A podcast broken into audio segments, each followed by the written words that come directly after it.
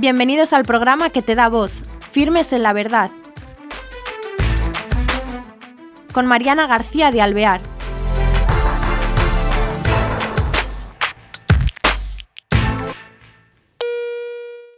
Hola queridos oyentes, bienvenidos a este nuevo programa de Firmes en la Verdad. Hoy tenemos desde Madrid a José Javier Ávila Martínez.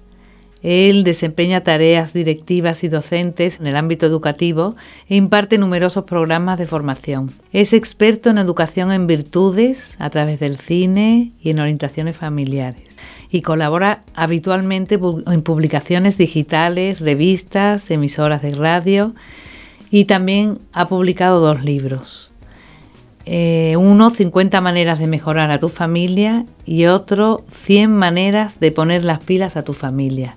Queríamos que nos hablara sobre el enfoque tuyo y por qué es tan importante para ti la familia. Bueno, buenas tardes, gracias por contar conmigo en este programa eh, que hace tanto bien pues, a los oyentes y también les saludo a los oyentes.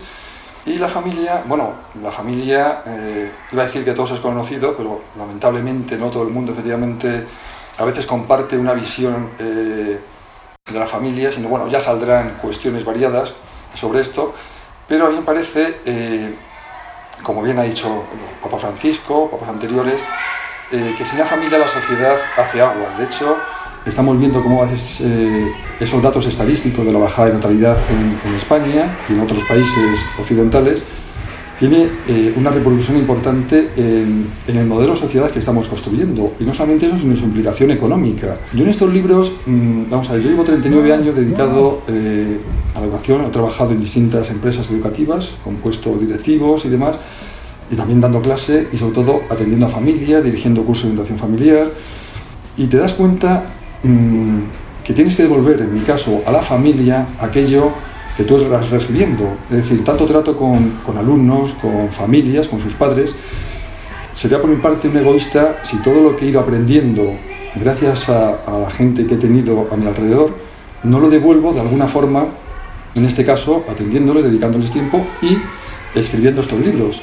Libros mm, que yo he donado a las fundaciones de colegios los derechos de autor. O sea, yo vivo de mi trabajo y esto es como un hobby, por así decir, y esa obligación moral que tenía de devolver a la familia algo práctico que le sirva en la educación de sus hijos, que sirve para padres, para profesores, para educadores, donde mm, se habla de distintos valores mm, determinados, donde doy sugerencias cómo aplicarlos en la familia, sea para hijos adolescentes, sea para hijos más pequeños, eh, cómo hacer los propios padres también esa mejora en su vida conyugal eh, y transmitir eso a los hijos, sea para que sea práctico. Que sea práctico y qué importante, porque claro, cuando un matrimonio iniciamos, te casas, eh, empiezas a tener hijos y realmente es algo de lo que no sabes, ¿no? O sea que este tipo de libros, estas personas como tú, que te dedicas a dar a conocer lo que tú sabes porque lo has vivido o por tus experiencias o por tus estudios, lo importante que es porque cuando empezamos a tener hijos no sabemos en realidad cómo se educa, ¿no? Algo sabemos por lo que hemos vivido, pero, pero los tiempos cambian. Entonces es muy necesario libros como el tuyo y estos consejos, porque hay cambios, ¿no? De lo que tú viviste ahora eh, ¿qué, normas ves, en qué ha cambiado esencialmente?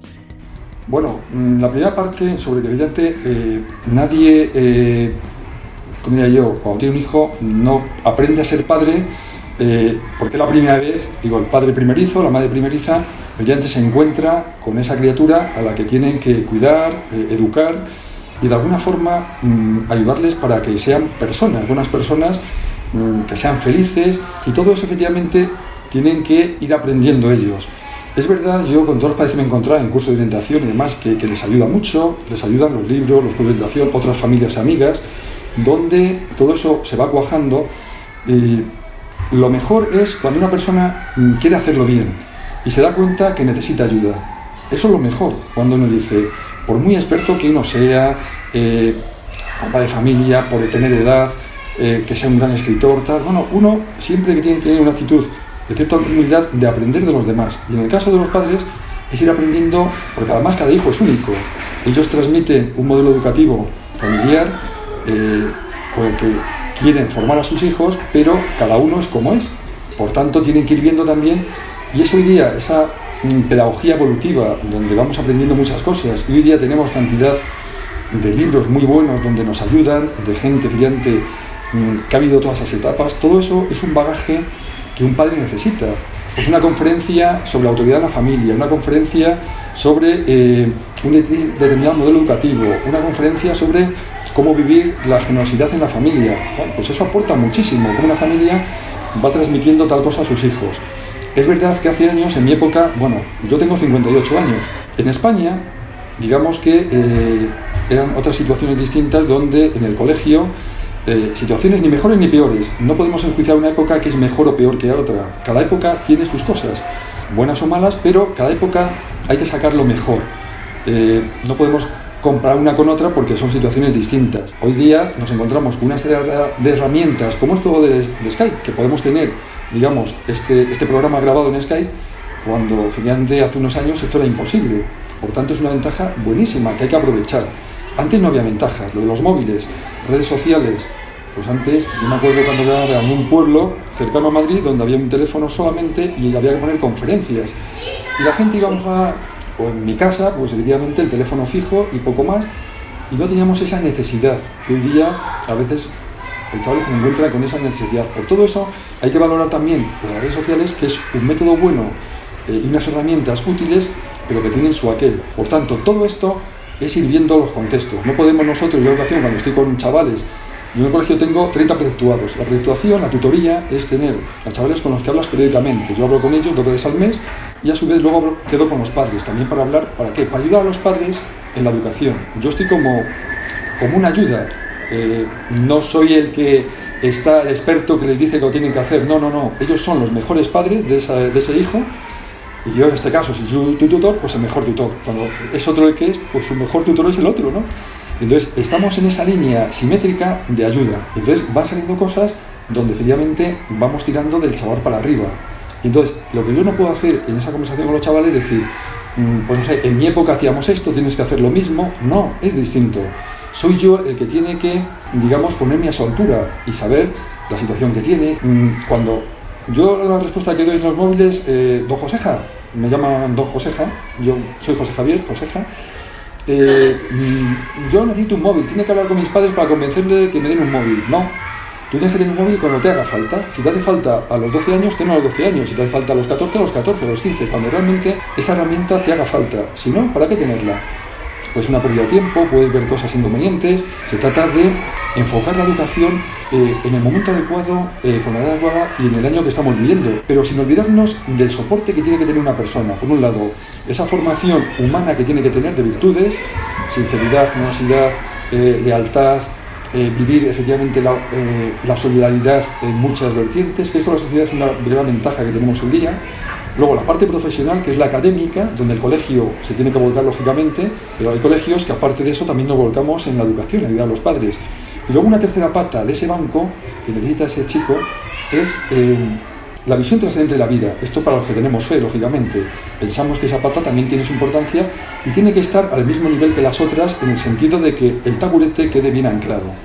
Eh, aunque es, es verdad que el apoyo en el colegio es muy importante, la familia es fundamental para todos esos valores que has eh, mencionado, lo que es la generosidad, lo que es la educación en virtudes.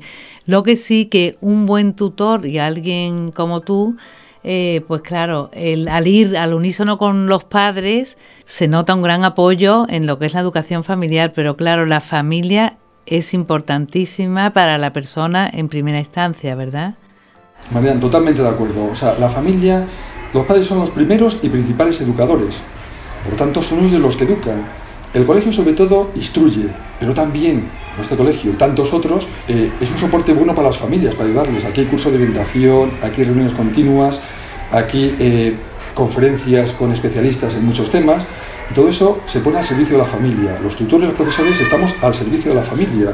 Por eso, qué mal estaría que un tutor, estando con, el chaval al final, dijera al chaval, qué bien me entiendo con mi tutor, qué fenomenal, tal, eh, y la aprecio más que mi familia un chaval en el momento que dijera eso a un tutor, el tutor ya es el peor porque está cargándose ese vínculo y lo que tiene que hacer es todo lo contrario, que ese chaval, que esa chica quiera cada vez más a sus padres, eh, les obedezca, les quiera, eh, y sobre todo son ellos los que le están exigiendo. Quien más exige es quien más quiere, y quien más quiere son los padres. Nosotros también debemos exigir, pero estamos en un plano secundario. Por tanto, todas nuestras funciones ayuda.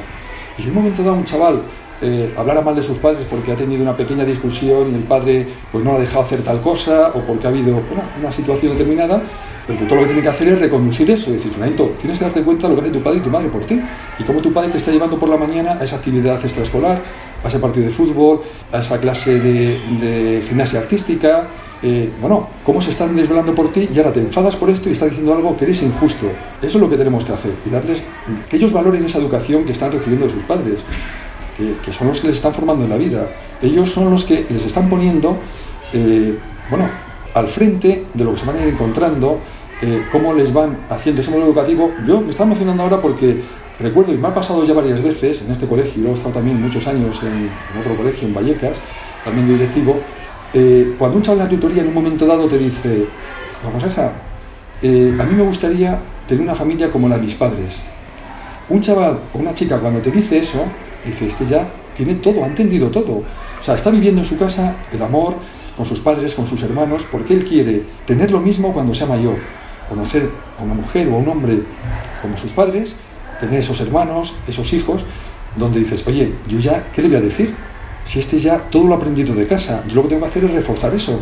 Pero qué gozada cuando un chaval te dice eso. Eso en cuando van bien, que es lo fácil, pero bueno, también quería remarcar lo de la familia, lo importante que es lo de los padres, porque hoy día sucede que eh, a veces te quieren imponer criterios eh, por encima de lo que los padres quieran, ¿no? O hablar mal de lo que hacen tus padres, como pasa en, en, colegios, o eso, o el Estado mismo se le concede más importancia a lo que el Estado pueda decir que a lo que las familias podamos pensar, ¿no? Que eso es algo que ocurre ahora, pero para ti, desde luego, ya he visto que es priman los padres, prima la familia por encima de todo, porque es que quería que dieras argumento porque hay gente que dice, "No, no, es que como el gobierno dice, como el Estado dice, tiene que ser así" y yo hay que a veces hay que enfrentarse, ¿no? a eso. Claro, nos encontramos nosotros, por ejemplo en España, por un de una forma un poco así sintética, están los padres, que fundamentales, estamos los profesores y están las leyes educativas, el Estado, el gobierno, ¿eh? más que el Estado, el gobierno de turno que van teniendo y que efectivamente pues elabora leyes educativas. En España lamentablemente no pasa en otros países, las leyes educativas las hace el, partido que gobierna y ahí plasma eh, su forma de entender la educación, con más acierto y menos acierto. Yo siempre he dicho, eh, yo en un máster de, de directivos mm, de colegios, teníamos visitas a muchos colegios y yo siempre decía colegios de todo tipo, públicos, privados, concertados, con un tipo de enseñanza, de otra, y hablabas con los directivos con los profesores. Y yo siempre he dicho lo mismo, una idea educativa, si solamente nos juntáramos profesores, con la idea que tengamos, pero estamos en, la enseñanza, llegaríamos a acuerdos, haríamos una ley educativa que perviviría más en el tiempo, 15, 20 años, luego habría que mejorar cosas y cambiar, lógicamente,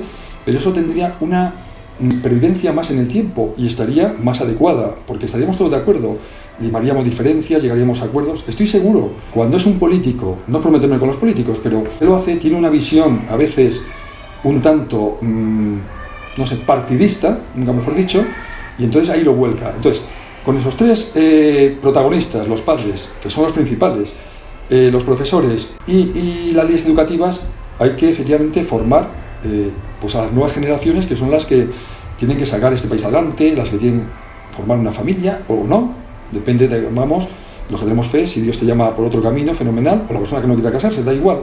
Pero es formarles como buenos ciudadanos, que eso sí que todos tienen que ser buenos ciudadanos. Aunque fallen los profesores, aunque falle eh, las leyes educativas, que no siempre aciertan y tienen sus lagunas, si la familia funciona, el chico acaba funcionando, la chica, los hijos. Es verdad que los padres tienen que buscar colegios donde vean que no destrozan o van en contra de lo que ellos están educando. Y sí que nosotros toda la sociedad hay que vertebrarse para crear unas leyes adecuadas y protestar si vemos que efectivamente hay leyes educativas que la palabra esfuerzo no aparecía.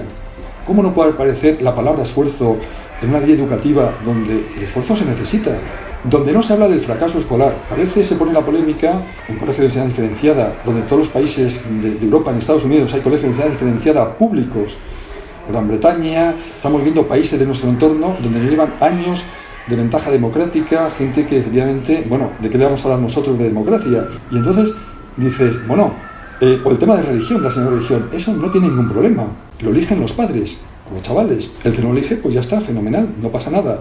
Y el fracaso escolar que decimos, bueno, si un avión con cuatro motores despega y de pronto un motor le, explota y resulta que ese avión necesita los cuatro motores, no siempre, no entiendo de aviación, pero eh, esa compañía, o aunque no el avión lograra aterrizar, esa compañía que siempre le explota en pleno vuelo uno de los cuatro motores, esa compañía aérea desaparecería, nadie viajaría con ellos, aunque no ha tenido un accidente mortal. En la educación hemos llegado a tener en España más del 33, 34%, 35% de fracaso escolar. Hemos bajado a cifras, podemos estar en torno al 25%. Y seguimos así, y nadie hace nada. Por tanto, dice, bueno, ¿cómo arreglamos esto? Pero el soporte fundamental de las familias, si se conseguimos que las familias tengan clara su labor educativa, si ante el, entrar en su terreno a nivel político o a nivel o un profesor hace y transmite una serie de cuestiones a sus hijos que los padres, sobre todo en cuestiones de, moral, la, enseñanza, vamos, la asignatura de educación para la ciudadanía, mm, no es que eh, en otros países europeos que la tienen y no es polémica. ¿Por qué? Porque no entra en temas morales. Habla de constitución, de ser buenos ciudadanos. ¿En, en eso estamos de acuerdo todos? Claro, partamos de cuestiones en las que estamos todos de acuerdo. Y en temas morales, efectivamente los padres son los que tienen que educar a sus hijos. Un profesor no puede entrar en cuestiones que, que atañe a los padres, porque entonces ya estamos eh, eh, estropeando lo que tiene que ser. Y los padres tienen que tener ese papel fundamental y sobre todo se lo tienen que creer ellos, que ellos lo creen, pero los demás tenemos que conseguir, los conectamos a la educación, a la enseñanza, continuamente hablar de esto con los padres, para que sean ellos, como decía antes, ese nivel simétrico y están por encima de mí. Por tanto, dices, como decía yo antes, yo estoy devolviendo lo que recibo de ellos y lo que aprendo día a día y los detalles de generosidad que veo y anécdotas que puedo contar que te emocionas de ver efectivamente las familias cómo se viven por sus hijos. Y no digo ya familias numerosas, que eso, bueno, yo me emociono. Y la gente que les ve y te llegan noticias, tienen envidia, entre comillas, envidia buena, de esas familias unidas, que les ve. Y la gente quiere esos modelos. Y ya mm, nos quedan cinco minutos y quería entrar por lo menos en esos, en el tema de esos libros que, me, que, nos señalaras alguna de esas maneras que dices tú para mejorar la familia. Dime un valor interesante para transmitir a un, hijo. Pues por ejemplo el servir, ¿no? Servicio. Bueno, yo siempre el libro lo he empezado eh, con una pequeña eh, rima para que atraiga a la gente a que lo lea. En este caso es servir a los demás es garantía de felicidad. Sea, siempre una, frase incisiva. Y luego comento de qué va, qué significa servir a los demás. Eh, pues el proyecto de vida, tal, bueno, no voy a leer porque es largo, voy a alguna cosa, alguna sugerencia, que no son consejos, porque yo para aconsejar tiene que ser, eh, cuando conozco bien una familia o un chaval, le puedo aconsejar una cosa determinada. Esto es un consejo general, un consejo, perdón, una sugerencia de, bueno, de cosas que pueden hacer. ¿eh? Entonces, me arriesgo también. Veo lo de los padres, lo de los niños pequeños o de los. Porque para que lo pueden leer, niños pequeños y adolescentes. A ver, de los adolescentes, a ver. Eh... Venga, adolescentes, a ver qué he puesto. Tres sugerencias, porque son tres sugerencias para cada una. Adolescentes, ayuda a tus padres en alguna tarea concreta y de cierta responsabilidad. Tus padres necesitan de tu colaboración en tareas de mayor entidad. Ayudar de una forma mm, pues mejor que un niño más pequeño. ¿eh? Todos tienen que ayudar. Los adolescentes ya en tareas de mayor enjundia, por así decir, de mayor calado. Otra sugerencia, atiende a tus hermanos pequeños, sobre todo en lo que se refiere a sus estudios, el tiempo que les dedicas a explicarles lo que no han entendido en el colegio es tan valioso que no lo olvidarán. Pues otra cuestión es que ellos ayuden a sus hermanos pequeños. Oye, fulanito, han llegado al colegio, la tarea lo entiendes, te ayudo, te explico esto. Y luego otra, haz favores a tus amigos, sería la tercera, nada fortalece más la amistad que el prestar y recibir frecuentes favores a la gente suyo, compañeros de clase, de la universidad, bueno, pues los apuntes, un detalle, eh, que está enfermo y le llamas. Eh, habría que poner más todo el tema de voluntariado. Aquí en el colegio, bueno, tenemos labor de voluntariado donde chavales van, todas las clases tenemos que van eh, mm, dos veces, pero mm, no el mismo chaval, o sea, van grupos de 5 o 6 a atender a residencias de ancianos, síndrome de Down, desayunos solidarios, ir a ver también a distintas fundaciones que tienen personas que, no tienen hogares y también se organizan cosas con ellos. O sea, aquí eh, comedores sociales, todas las semanas, en distintos grupos, van cinco o seis chavales con un profesor a atender estas cuestiones. Y esto también es una labor de servicio muy, muy bonita y es la solidaridad que en esta sociedad está en auge. Habrá gente con menos o más formación, pero gracias a Dios se está viendo cómo la gente joven, y luego no tan joven, pero la gente joven está volcada en esto, quiere ser útil a los demás y quiere ayudar. Que a veces en televisión salen imágenes de gente, pues no sé, vale, que bebe, que tal, fenomenal, pero dices, mm, la juventud no es eso. Hay juventud que efectivamente puede dedicar, eh, no sé, el fin de semana a hacer cosas de, bueno, pues eso, de una especie de, divertimento un tanto curioso, ¿no? Que al final va contra ellos, pero mucha gente hace lo contrario, ¿eh? Y esto es lo importante. Siembra y ya eso van ellos eh, aprendiéndose ese, eh, lo que es dar y que van recibiendo algo mucho más importante de lo que se creían, ¿no? Que iban a dar. Después, a ver, tres también tres sugerencias para los niños. Pregunta a papá, a mamá y a papá cómo realizar mejor tu encargo en casa, que es bueno que los chavales tengan encargos. Si es posible, pide algún encargo más o ayuda a otro hermano con el suyo. Es decir, que él ayude con su encargo. Eh, luego, presta algún servicio a los vecinos, sobre todo a los que más lo necesiten. Abrir o cerrar la puerta a la persona que viene cargada, llamar al ascensor, subir la bolsa de la compra a una persona mayor, etcétera. Son pequeños servicios que puedes realizar. En este caso, con un niño, servicios también lo pueden hacer los adolescentes, o sea, que ahí lo, lo centro para ellos en pequeñas cosillas, ¿no? Y luego en el colegio. En el colegio cumple con ilusión el encargo que tengas encomendado. En los colegios también es bueno que tengan encargos. El de las puertas, el de luego si hay algo que se ha estropeado que se lo diga el de mantenimiento, eh, cerrar las ventanas, turnos determinados. Bueno, eh, la clase mejora cuando todos contribuyen a crear un buen ambiente de trabajo y servicio. ¿Ves cómo has elegido muy bien la palabra servicio? Da para mucho. Me encanta. ¿Y de, para los padres? Eh, padres, transmite a tus hijos que la mejora de uno mismo se consigue, entre otras cosas, ayudando a los demás. Esta ayuda se puede concretar en pequeños detalles de servicio. O sea, esto es a nivel general a todos sus hijos, que sepan que el servicio es algo muy bonito, que todos tenemos que servir a los demás. Eh, Segundo, todos deben contribuir en hacer de la casa un lugar confortable y grato, por lo que debes procurar que cada uno tenga un encargo que realizará pensando en el bien de los demás, de los demás miembros de la familia. Y la última, si un amigo o un compañero de trabajo necesita algún favor tuyo, ayúdale con tal naturalidad que no se sienta humillado. Tus hijos aprenderán de esta forma cómo se ayuda a las personas. Un compañero de trabajo que llama al padre o la madre, vecino, y notan como el padre efectivamente eh, pues le ayudan a la madre de fulanito por teléfono, queda, o lo dice, y es bueno que de alguna forma lo transmita en casa para que ellos hagan lo mismo. El ejemplo de los padres es vital para los hijos. Van a hacer lo que vean en los padres. Si un padre eh, pues, es sincero y ven cómo, como dice las cosas, eh, aunque se ha equivocado y pide perdón, sabe pedir perdón, sabe dar las gracias, los hijos harán lo mismo. Yo me acuerdo de mis padres, bueno, yo a mis padres he aprendido muchas cosas, a mi madre tengo una manita que le da un ictus, a mi padre ya falleció, pero les debo muchísimas cosas. Yo soy lo que mis padres me han transmitido. Y siempre recuerdo eh, no tirar un papel por la calle y demás. Y en el colegio estoy acostumbrado, incluso por ahí, cuando ves algo mal tirado, un bote de, de, mm, una bebida refrescante o algo, no entiendo cómo alguien teniendo una papel al lado no lo ha tirado. Yo eso, mm, bueno, y muchas más cosas, eso es quizás una tontería, ¿no? Porque eso, como bien dice Mariano, se aprende en la casa. El colegio lo puede reforzar y también, y decirlo bien, pero se aprende de los padres. Lo que uno de los, aprende de los padres no lo va a olvidar nunca. Claro, es verdad, y además lo aprenden los padres y lo llevas al colegio y entiende lo que te explican, cuando te explica el tutor esas cosas, lo entiendes porque ya estás abierto, tienes sensibilidad para comportarte como una persona y que vas desarrollándote hacia el bien.